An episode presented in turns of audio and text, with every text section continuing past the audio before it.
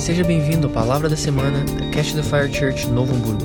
Para mais informações, acesse o nosso site www.ctfnovohamburgo.com ou nos siga nas nossas redes sociais, arroba.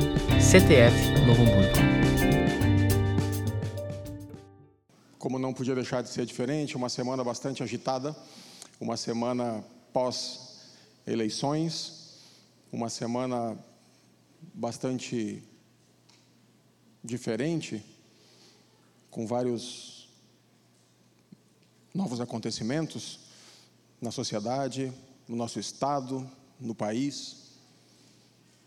E uma coisa que nos chama muita atenção, a menos que você seja daquelas tribos ainda não alcançadas por homens brancos, ou que você estivesse fora do país nos últimos do mundo, desse planeta nos últimos 12 meses, se você não souber o que estamos passando, que não sabe o que está acontecendo no planeta,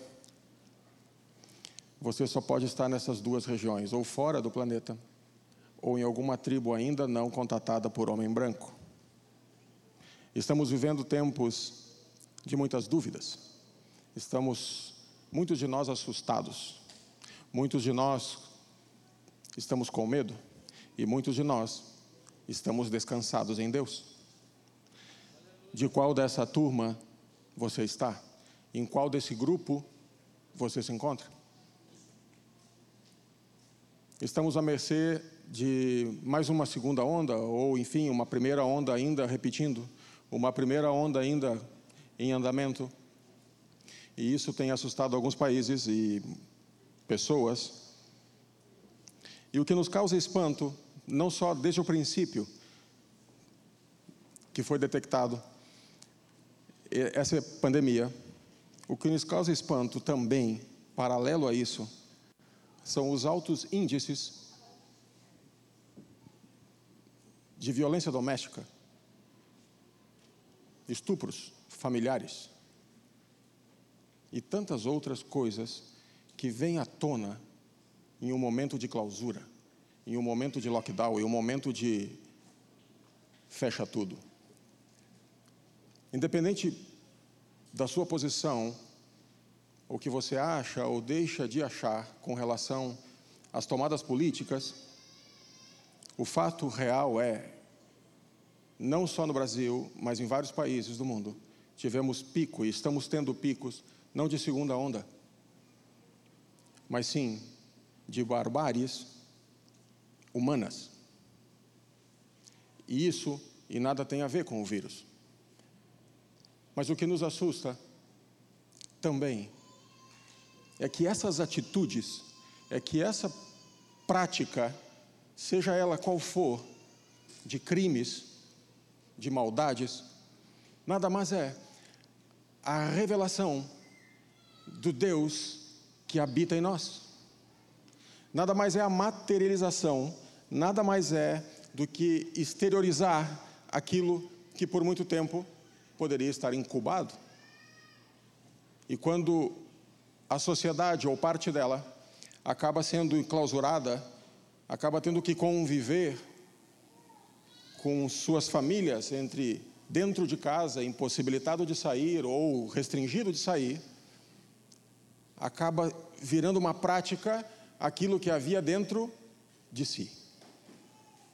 Até então dominada por alguns sistemas até então reprimido por uma rotina, reprimido por uma rotina diária de trabalho, de aula, de vida, mas quando se vem dentro do mesmo ambiente, por alguns dias, acaba saindo para fora de si o Deus que o controlava. E mediante isso, que cada vez estamos vendo mais perto de nós isso acontecendo, a pergunta é: que Deus habita em mim? Essa semana vimos outro caso, também horripilante, aqui em Porto Alegre. Ou seja, que Deus habita em mim. Que quando estou sendo trancafiado ou restringido, se manifesta de forma estranha. O que expresso eu com as minhas mãos, ou com minhas palavras, com ações, atitudes, nada mais é daquele que está em mim. A pergunta continua sendo: que Deus habita em mim? A ponto de. E para não ser diferente de pregação de crente, eu quero que você abra a sua Bíblia ou o seu aplicativo e vamos ler alguns poucos versículos no livro de Atos, capítulo 17. Atos 17, e nós vamos ler o 15 e alguns versículos seguintes. Atos 17.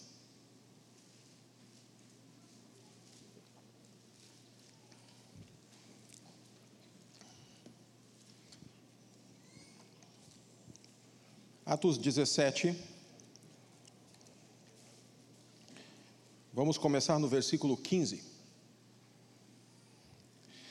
que diz assim: Atos 17, 15. E os que acompanhavam Paulo o levaram até Atenas e, recebendo ordem para que Silas e Timóteo fossem ter com ele, o mais depressa possível, partiram. E enquanto Paulo os esperava em Atenas, o seu espírito se comovia em si mesmo, vendo a cidade tão entregue à idolatria. Pula para o 19 e segue. E tomando-o, o levaram ao Aerópago, dizendo: Poderemos nós saber que nova doutrina é essa de que falas? Pula para o 22 e diz: E estando Paulo no meio do Aerópago, disse: Homens atenienses, em tudo vos vejo um tanto supersticiosos, porque passando eu e vendo as, os vossos santuários, achei também um altar em quem estava escrito: Ao Deus desconhecido. Esse, pois, que vós honrais, não o conhecendo, é o que eu vos anuncio. Amém.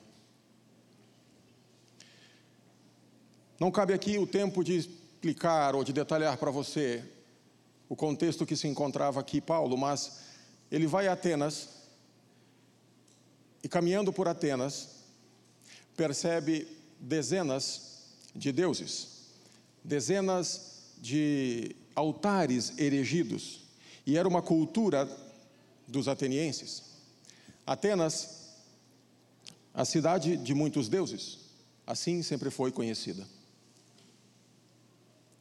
De lá saiu Zeus, de lá saiu Eros, Afrodite, Apolo, Poseidon e outros tantos que os atenienses veneravam. E dentro dessa passada por Atenas, Paulo é convocado a Aerópago para apresentar-se e explicar-se o que, que ele andava pregando, que doutrina era essa que novidade era essa? Porque a eles interessava muito saber qual era o novo Deus que estava se apresentando na região e na cidade. Acontece que Paulo começa a apresentar-se e afortunadamente ele tem uma válvula de escape quando ele justamente encontra entre os demais altares, os demais lugares, dezenas de centenas de outros deuses, entre eles havia um erigido com, a, com o nome ao Deus desconhecido. E ele começa a explicar quem é esse Deus. E eu vou terminar justamente, termino a leitura nesse último versículo que diz assim: Esse, pois, ao Deus desconhecido, que vós honrais, não o conhecendo, é o que eu vos anuncio.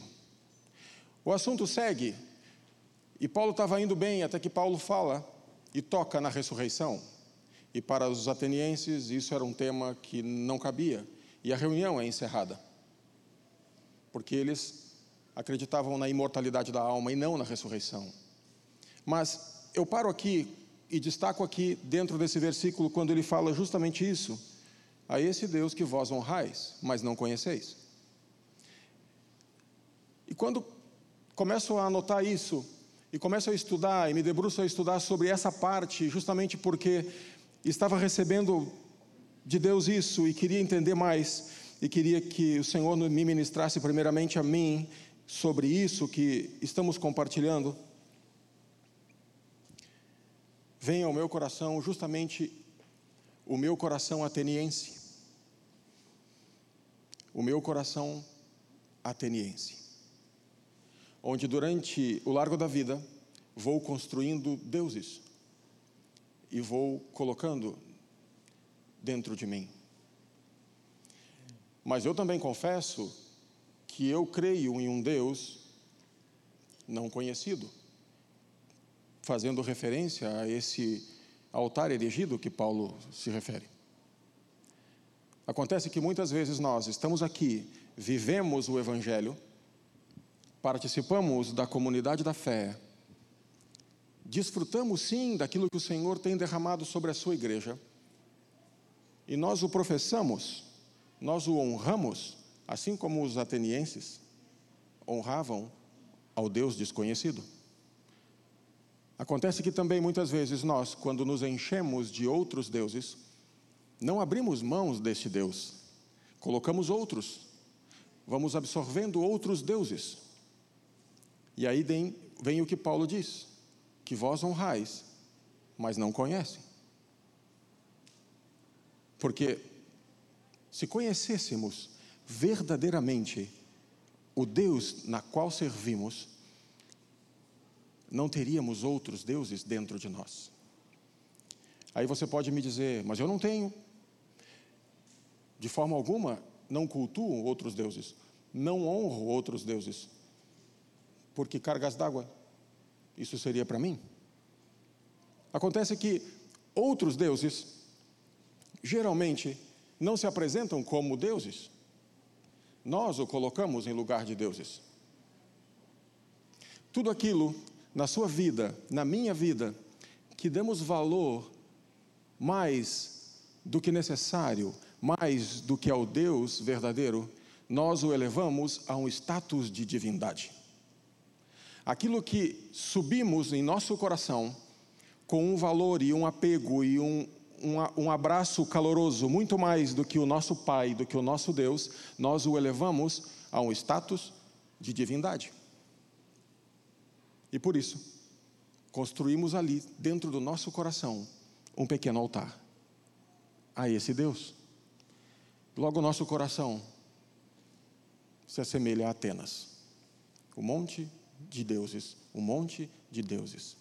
Não o nomeamos, muitas vezes, como os atenienses faziam, mas que temos, ah, sim temos. Não reconhecemos? Também não, mas sim temos. Acontece que quando Jesus fez referência ao apego ao dinheiro e o chamou de mamon, nada mais é um dos altares que muitas vezes erigimos dentro do nosso coração. Se o meu coração está apegado à estrutura financeira, ao não somente ao dinheiro, mas também a posses, a poder, a angariar, a juntar, isso coloca isso, esse pequeno templo, esse pequeno altar, aonde ali eu cultuo, eu elevo a um status de divindade e isso ocupa o lugar de Deus. Sempre que tomamos essas atitudes, não a reconhecemos não a absorvemos como verdade, porque não a aceitamos, mas na prática, nós fazemos isso, erigimos vários altares em nosso coração. O da família, quando a família passa a ser mais importante, quando o estudo passa a ser mais importante, quando a minha empresa passa a ser mais importante, do que o meu próprio Deus e a minha dependência dele, o meu coração passa a estar debruçado diante dela e isso ocupa na minha vida um lugar de uma divindade. Por mais que eu não o admita. É assim que eu reajo. Aquilo que consome a minha mente controla o meu coração. Aquilo que me ocupa em demasia domina o meu coração. Logo, eu posso levantar dezenas de altares do trabalho, da família, dos estudos, do dinheiro. E todos eles juntos, pulverizados dentro de mim, ocupam mais espaço do que o Deus verdadeiro. E a pergunta é: que Deus habita em mim? Possivelmente, quando sou tomado pelo medo, quando sou assolado pelo temor de mais uma segunda onda, mas algo que vem é muito mais forte do que veio a primeira, sabe-se lá se vem, se como vem e deixa de vir. Quando isso passa a ocupar o meu coração e passa a me trazer medo, algo sombrio, passa a me atemorizar, passa a me deixar instável, a perder sono, passa a me deixar temeroso em tudo, é porque isso está ocupando o lugar de Deus em mim e eu já estou elevando um pequeno altar e me curvando. Que Deus habita em mim.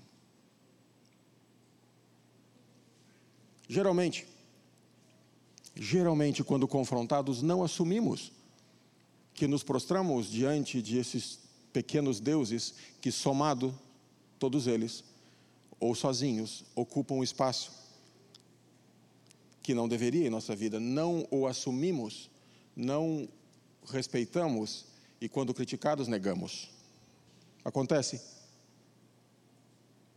que esses deuses que construímos dentro de nós, diferentemente do Deus verdadeiro, e eu vou finalizar a palavra dessa noite revelando a você que por acaso tem dúvida qual é o nome desse Deus, porque ele se apresenta na Sua palavra e eu vou ler esse versículo para você, que porventura está aqui pela primeira vez, ou está me assistindo em casa, ou durante a semana, ou escutando pelo podcast.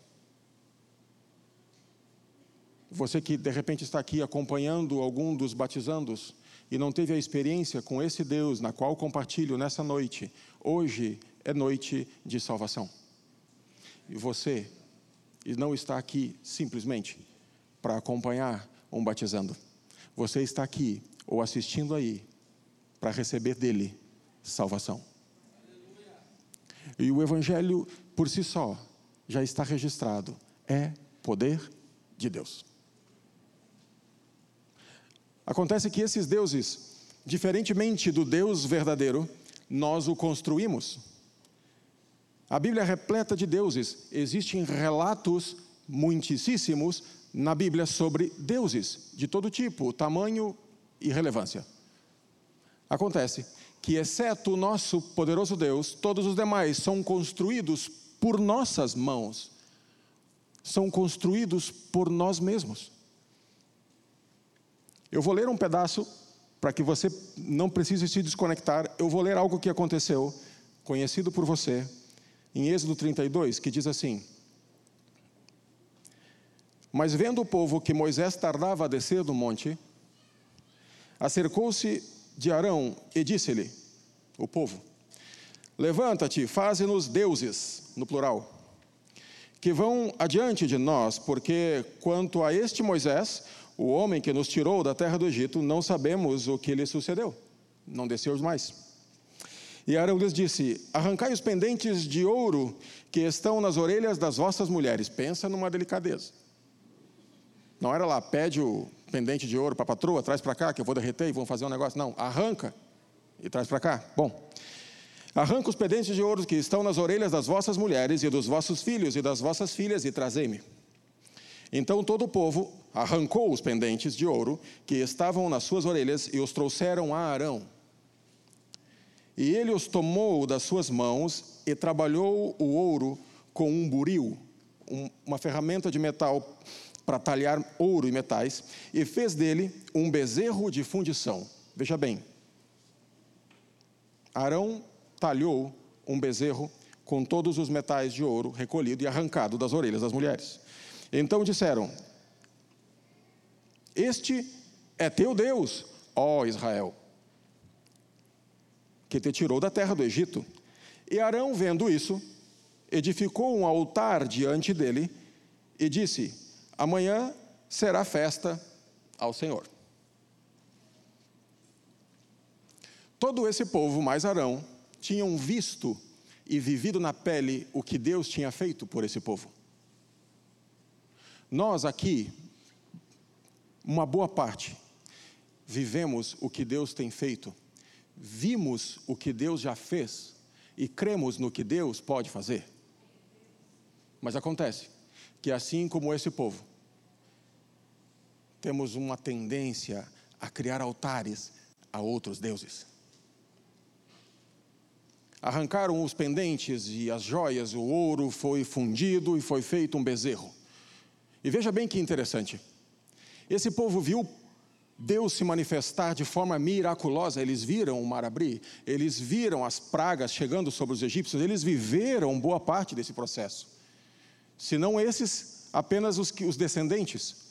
Mas isso era contado, isso era narrado, isso era relatado por centenas de anos, os feitos de Deus. Eles estavam sabendo em quem haviam crido, porque Moisés havia subido e o monte fumegava e Moisés descia de lá como um neon brilhando e tinha que usar um véu, e tudo isso era poder de Deus. Mas isso não era o suficiente. Precisaram fundir um bezerro, e veja que interessante. Quando chega a necessidade de ter um Deus, ou deuses, como pediram eles, mais do que um, não foi algo assim espetacular. Eles não estavam no arraial, entediados, porque não tinha descido Moisés, demorou demais, e de repente escutam um alarido e vem entrando um bezerro de ouro a galope dentro do arraial, e o povo abre um clarão, e aquele bezerro trava e bufa pela venta e diz assim: Eu sou o bezerro. Porque é um bezerro, não era um touro. E o povo, uau, isso sim, isso é fenomenal. E todo mundo se prostra e adora esse bezerro que chegou em ouro maciço, batendo com a pata na terra e fazendo um estrondo como nunca antes havia registro. Não. A gente também cria com a nossa própria mão, a gente também funde o nosso bezerrinho, e agora bota aqui em cima e diz assim: pronto, Amanhã a gente vai fazer uma festa para ele porque ele merece. Nós agimos da mesma forma. No nosso dia a dia, na nossa rotina, nós vamos construindo pequenos deuses e colocando eles em nosso coração a ponto de que, quando não nos demos conta, ou mal nos demos conta, estamos venerando, estamos prostrados e dependentes.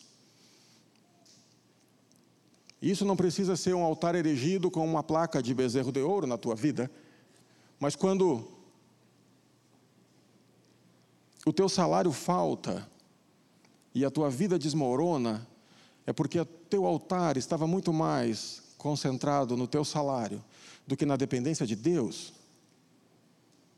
Quando tu não consegue pagar a tua mensalidade do teu plano de saúde, a tua carteira vence, o teu cartão vence, o pânico bate, o desespero bate. Isso revela para ti onde é que está o teu coração e aonde está a tua esperança. Não que você não deva ter, mas aonde está a tua esperança. Aonde está o teu Deus. E por isso isso é latente e nos, nos perguntarmos a nós mesmos: quem é o meu Deus? Que Deus habita em mim se estou tomado pelo medo, se estou tomado pelo temor ou pela dependência.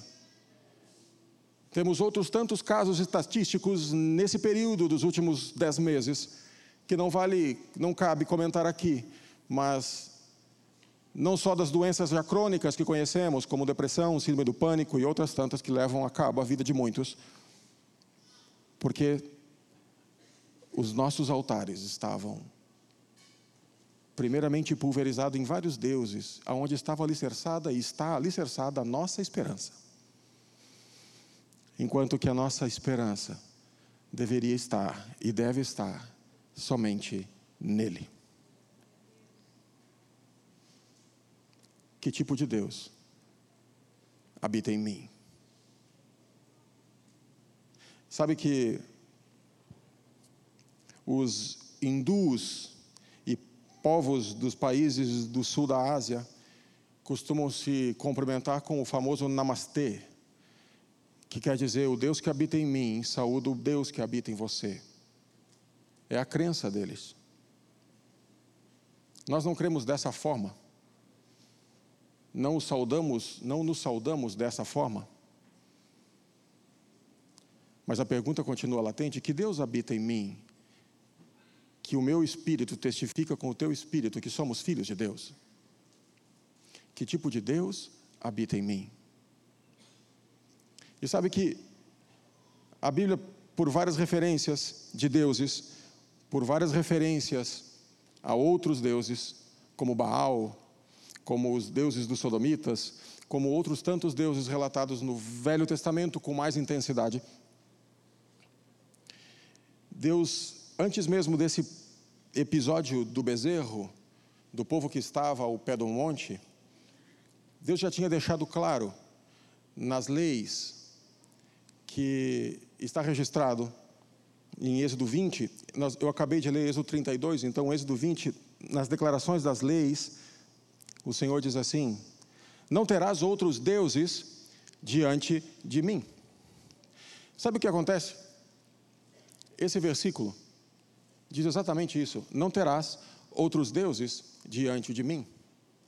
Acontece que somos tão nécios que erigimos altares diante dele a outros deuses não saímos da Sua presença e nos debruçamos exclusivamente a outros deuses. E não reverendamos a outros deuses, não fizemos referência e nem honraria a outros deuses. Nós fazemos isso na presença desse Deus. E isso ele abomina. Tanto que ele diz: Não tereis outros deuses diante da minha presença. Tu estás na minha presença venerando outros deuses. Isso não. Que tipo de Deus habita em mim? E que tipo de Deus habita em você?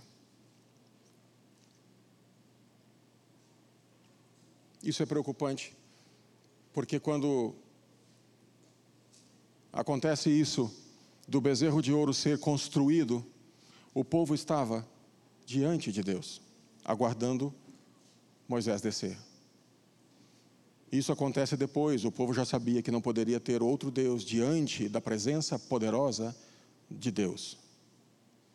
Mas nós, sem temor, faltos muitas vezes de entendimento e também tomados pela ignorância, e por falta de busca, erigimos altares a outros deuses diante do nosso Deus. E aí voltamos àquilo que Paulo disse aos atenienses: Eu encontrei um altar ao Deus desconhecido que vocês honram, mas não conhecem. Honram com um altar.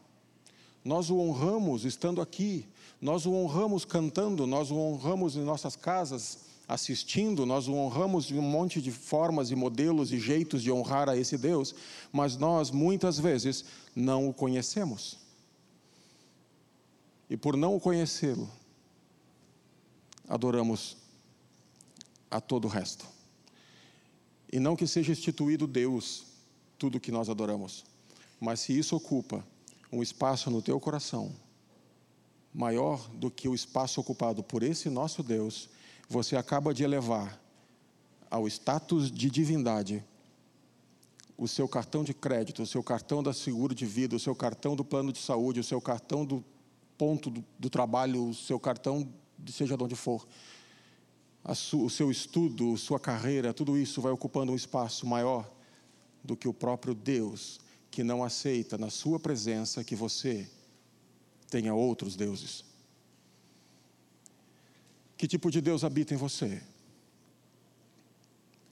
E que nessa noite possamos ter a sensatez em um só espírito de voltarmos à Sua presença, declarar a Sua predominância em nossa vida, declarar o seu governo, o seu reino em nossas vidas, para que Ele governe em totalidade, para que Ele governe sua vida no todo e em todas as áreas, e que o seu amor venha de sobremodo sobre a tua vida, que lance fora todo medo, que lance fora da sua vida todo temor, toda síndrome que seja, tudo isso vai sair, porque o Deus que habita em você é Deus poderoso. Esse Deus não aceita dividir a sua glória. Ele diz, em Isaías 42, Eu sou o Senhor, e é aí que eu revelo para você o que eu tinha prometido. Eu sou o Senhor, vírgula, esse é meu nome. Se caso você tinha dúvida entre os deuses que você serve, ele se apresenta capítulo 42 de Isaías, no verso 8, ele diz: Eu sou o Senhor, esse é meu nome. A minha glória a outro eu não dou, nem o meu louvor às imagens de escultura. Leia-se a ídolos, a outros deuses. Eu não dou meu louvor a outro, nem a imagem de escultura, nem a um tipo de ídolo, nem a outro tipo de Deus que possa aparecer no seu coração. Mas eu sou o Senhor e este é o meu nome. Prazer.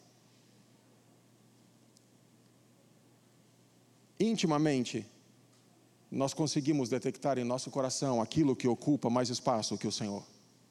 Porque o Espírito Santo revela a nós e revela a você o que está tomando mais espaço na sua vida do que o Senhor, e esse é o nome dele. Que nessa noite, tanto nós que estamos aqui, quanto você que está em casa, quanto você que vai escutar isso nos próximos dias ou assistir isso nos próximos dias, que isso caia sobre você como uma realidade dura, a ponto de que você se volte ao Senhor. A ponto que, como comunidade, que como filhos, nos voltemos a Ele, arrependidos, constrangidos, principalmente constrangidos pelo Seu amor, que hoje nos dá a oportunidade de entendermos isso e de nos voltarmos a Ele. Tem uma coisa muito interessante que a gente acaba se confundindo, muitas vezes nos confundimos, quando a Bíblia diz que os meus pensamentos não são os vossos pensamentos, Deus falando, uh, o profeta Isaías falando, registrando isso, nem os vossos caminhos, os meus caminhos, diz o Senhor. Acontece uma coisa muito linda na vida do crente, é que em determinada parte da nossa vida, nós entramos em fluxo com a vontade do Senhor. Entrar em fluxo com a vontade do Senhor é entendermos e nos posicionarmos em um lugar aonde o Senhor nos direciona. E quando estamos sendo dirigidos por Ele, entramos em fluxo com a Sua vontade, nos colocando no lugar que devemos estar, da forma que devemos nos apresentar, e o Senhor conduz nossas vidas. E isso entramos no caminho e sentimos a direção, porque os sinais são claros, temos paz no nosso coração, as coisas começam a acontecer, as coisas começam a, começam a dar certo e temos paz naquilo que está acontecendo e Deus vai nos abençoando, tudo vai andando. Acontece que nesse caminho, quando entramos em fluxo, relaxamos, e quando relaxamos, nos damos como confiados, começamos a erigir pequenos altares e, e, e estamos vendo aquilo que Deus está fazendo, e do, quando menos esperamos, nós estamos andando, até então achando que estamos na presença e andando no fluxo, e nós vemos que o caminho do Senhor faz isso, e nós olhamos para o caminho do Senhor, ele está indo para lá, mas eu estou indo para cá, e isso nos incomoda, mas não tomamos a atitude de parar. Não, calma. Eu tenho que encontrar o caminho, que o caminho foi para lá. Deus dirigiu para cá. E eu estou indo para cá. Mas aqui eu consigo tocar, aqui eu consigo ver. Aqui para mim é palpável. E ali é só na fé. Mas quando percebemos que nos desconectamos do que Deus estava fazendo em nós, nós não voltamos ao caminho. E por isso que Isaías fala que os caminhos dele acabam não sendo os nossos caminhos porque nós somos pecadores muito antes de tudo isso. E continuamos apegados ao pecado. enquanto não nos arrependemos, não conseguimos regressar ao caminho e continuamos cultuando deuses estranhos na presença dEle, diante dEle. Então, permita-me dizer para você: é muito bom estarmos aqui em família, é muito bom estarmos aqui nos alegrando com aqueles que se alegram, chorando com os que choram, vivendo a vida na prática do cristianismo, a vida de igreja mas para você que está aqui todo esse tempo, ou chegando agora, ou se batizando, ou entrando para fazer parte desse corpo, ou você que congrega na sua comunidade e está nos assistindo, de nada vale se temos altares erigidos a outros tantos deuses. O Senhor abomina nossa atitude. E que nessa noite seja noite de reconciliação, aonde o Espírito Santo nos inquiete nos incomode a ponto de destruirmos altares que não deveriam ser nem terem sido erigidos. Destruir altares de outros deuses e passarmos a depender exclusivamente desse Deus. O Senhor é o seu nome. E para finalizar, gostaria de só relembrar algo que foi ministrado aqui, mais ou menos em junho, julho. E, e foi lido justamente esse versículo que diz assim, no final do livro de Josué: Porém, se vos parece mal aos vossos olhos servir ao Senhor, escolhei hoje a quem servais. Se aos deuses a quem serviram os vossos pais, que estavam além do rio, ou aos deuses dos amorreus, em cuja terra habitais. Porém eu e a minha casa serviremos ao Senhor. Ao Senhor, esse é o seu nome. Porém eu e a minha casa serviremos ao Senhor. E a parte que eu queria destacar que diz justamente isso. Se vos parece mal aos vossos olhos servir ao Senhor, se por acaso não está bom, não está dando certo, resolva logo a quem você quer servir.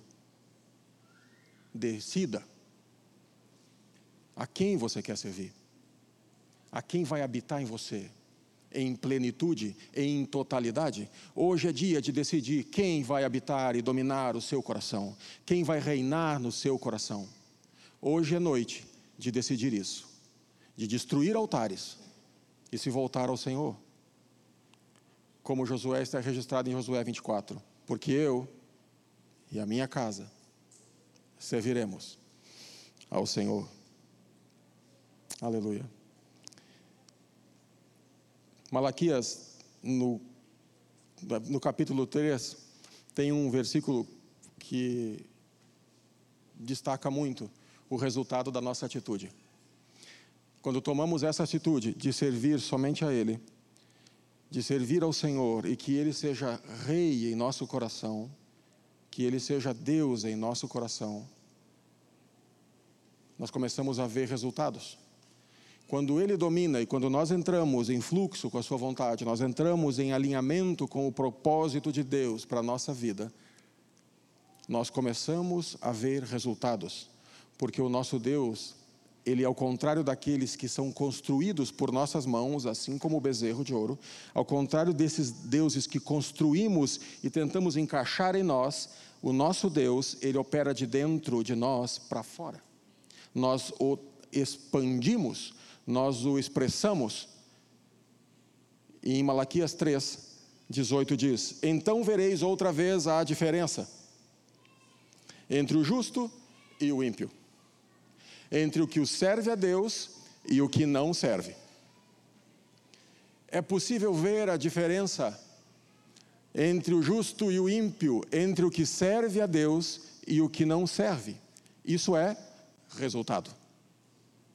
Se queremos resultados, se queremos andar nesse, na presença desse Deus, nós precisamos decidir a quem vamos servir. Coloque-se de pé, por favor. Talvez você esperava uma ministração diferente. Desculpa frustrar você. Mas é necessário destruir altares de outros deuses que temos muitas vezes carregado e erigido em nosso coração. E que o Senhor, esse é o seu nome, que o Senhor seja o único Deus e Rei no seu coração, e que te governe, e que te controle, e que você, e que você tenha paz e descanso nele. Se o seu coração está inquieto, temeroso, inseguro, balançando, com muito medo do que está por vir, se é que vem, ou do que já passou, se é que passou, você precisa reavaliar quais altares você está, frente a qual deles você está se debruçando. Você está honrando qual altar? Você está se curvando diante de qual Deus? Porque nessa noite, o Senhor, esse é o seu nome, quer ser o único Deus no seu coração. Porque Ele não divide a sua glória e porque Ele não aceita que você adore outros deuses diante da sua presença. Feche seus olhos. Se você assim como eu, durante esses dias, também se sente incomodado por essa palavra. Que nessa noite você destrua os altares erigidos a outros deuses e arrume o seu altar, assim como o profeta fez, diante do, de Baal, dos profetas de Baal você mande arrumar o seu altar, você conserte o seu altar. E para que você veja a glória descer na sua vida, você ainda manda derramar água, porque vai vir fogo de Deus sobre a sua vida, que vai consumir a sua oferta, o seu holocausto, e você vai passar a viver o sobrenatural de Deus. O sobrenatural de Deus o amor que tira fora, que lança fora medo, que lança fora insegurança, que lança fora síndrome de pânico, que lança fora tudo isso que incomoda você, que inquieta você, que machuca você, que enfraquece você, nessa noite, esse Deus, o Senhor dos Senhores, e esse é o seu nome, Ele quer ser o único Deus e deve ser o único Deus no seu coração. Ele é o Rei, Ele é o Rei e ele deve ser o seu rei. Amém?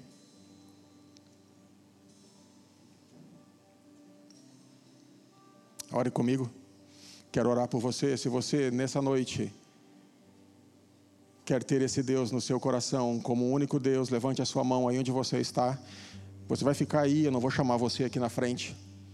Mas se você também tem esse propósito de ter esse Deus no seu coração como sendo o único Deus, e você o aceita como sendo o seu único Deus, Salvador, nessa noite você ora comigo e juntos vamos, como família na fé, como um só corpo, construir altares a esse nosso Deus, o Senhor dos exércitos.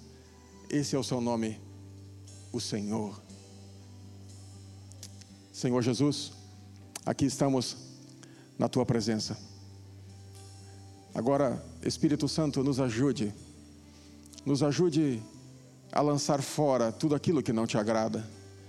Muitas vezes erigimos altares a tantas coisas que tomaram o lugar de Deus em nossa vida e não nos demos conta, simplesmente fomos enfraquecendo, simplesmente nossas forças foram se indo e os temores vindo e nos sentimos sufocados, Senhor. Mas agora, pelo lavado sangue do Cordeiro sobre nossas vidas, nós queremos erigir um altar a Ti, Senhor, e tributar a Ti toda honra, toda glória e todo louvor. E que tu sejas, a partir de agora, o único Deus em nosso coração. Que tu sejas o Rei que governa em nosso coração. Que os nossos sentidos sejam coordenados por ti. Que os nossos impulsos sejam controlados por ti, Espírito Santo. E que saibamos que não há Deus além de ti. Que não adianta termos outros altares. Eles nada podem fazer, Senhor. Só tu tens o poder para salvar. Só tu tens o poder para ministrar. Só tu tens o poder para reinar. Em nome de Jesus.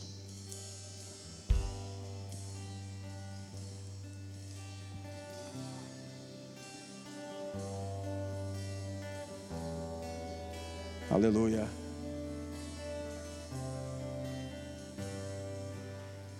Rei do meu coração, seja minha fortaleza, minha fonte eterna oh minha canção. Rei do meu coração, seja o meu esconderijo, razão do meu viver, oh minha canção. Tu és bom,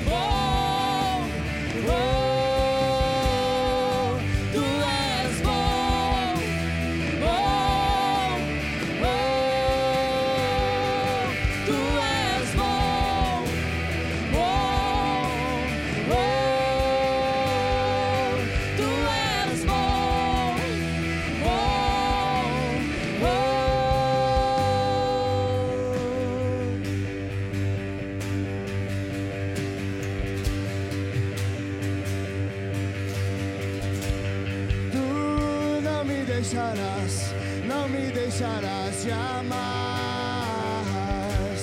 Tu não me deixarás, não me deixarás jamais.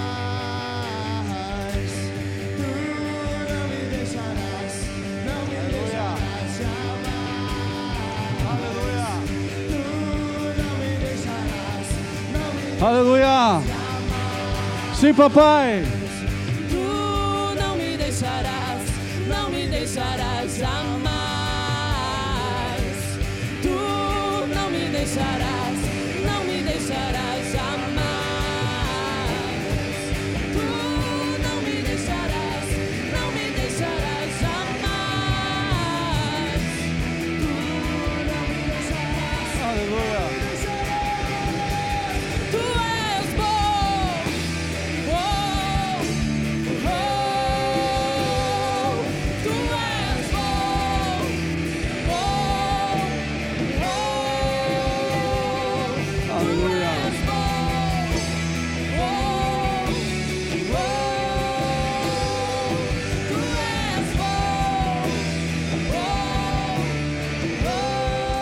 Aleluia.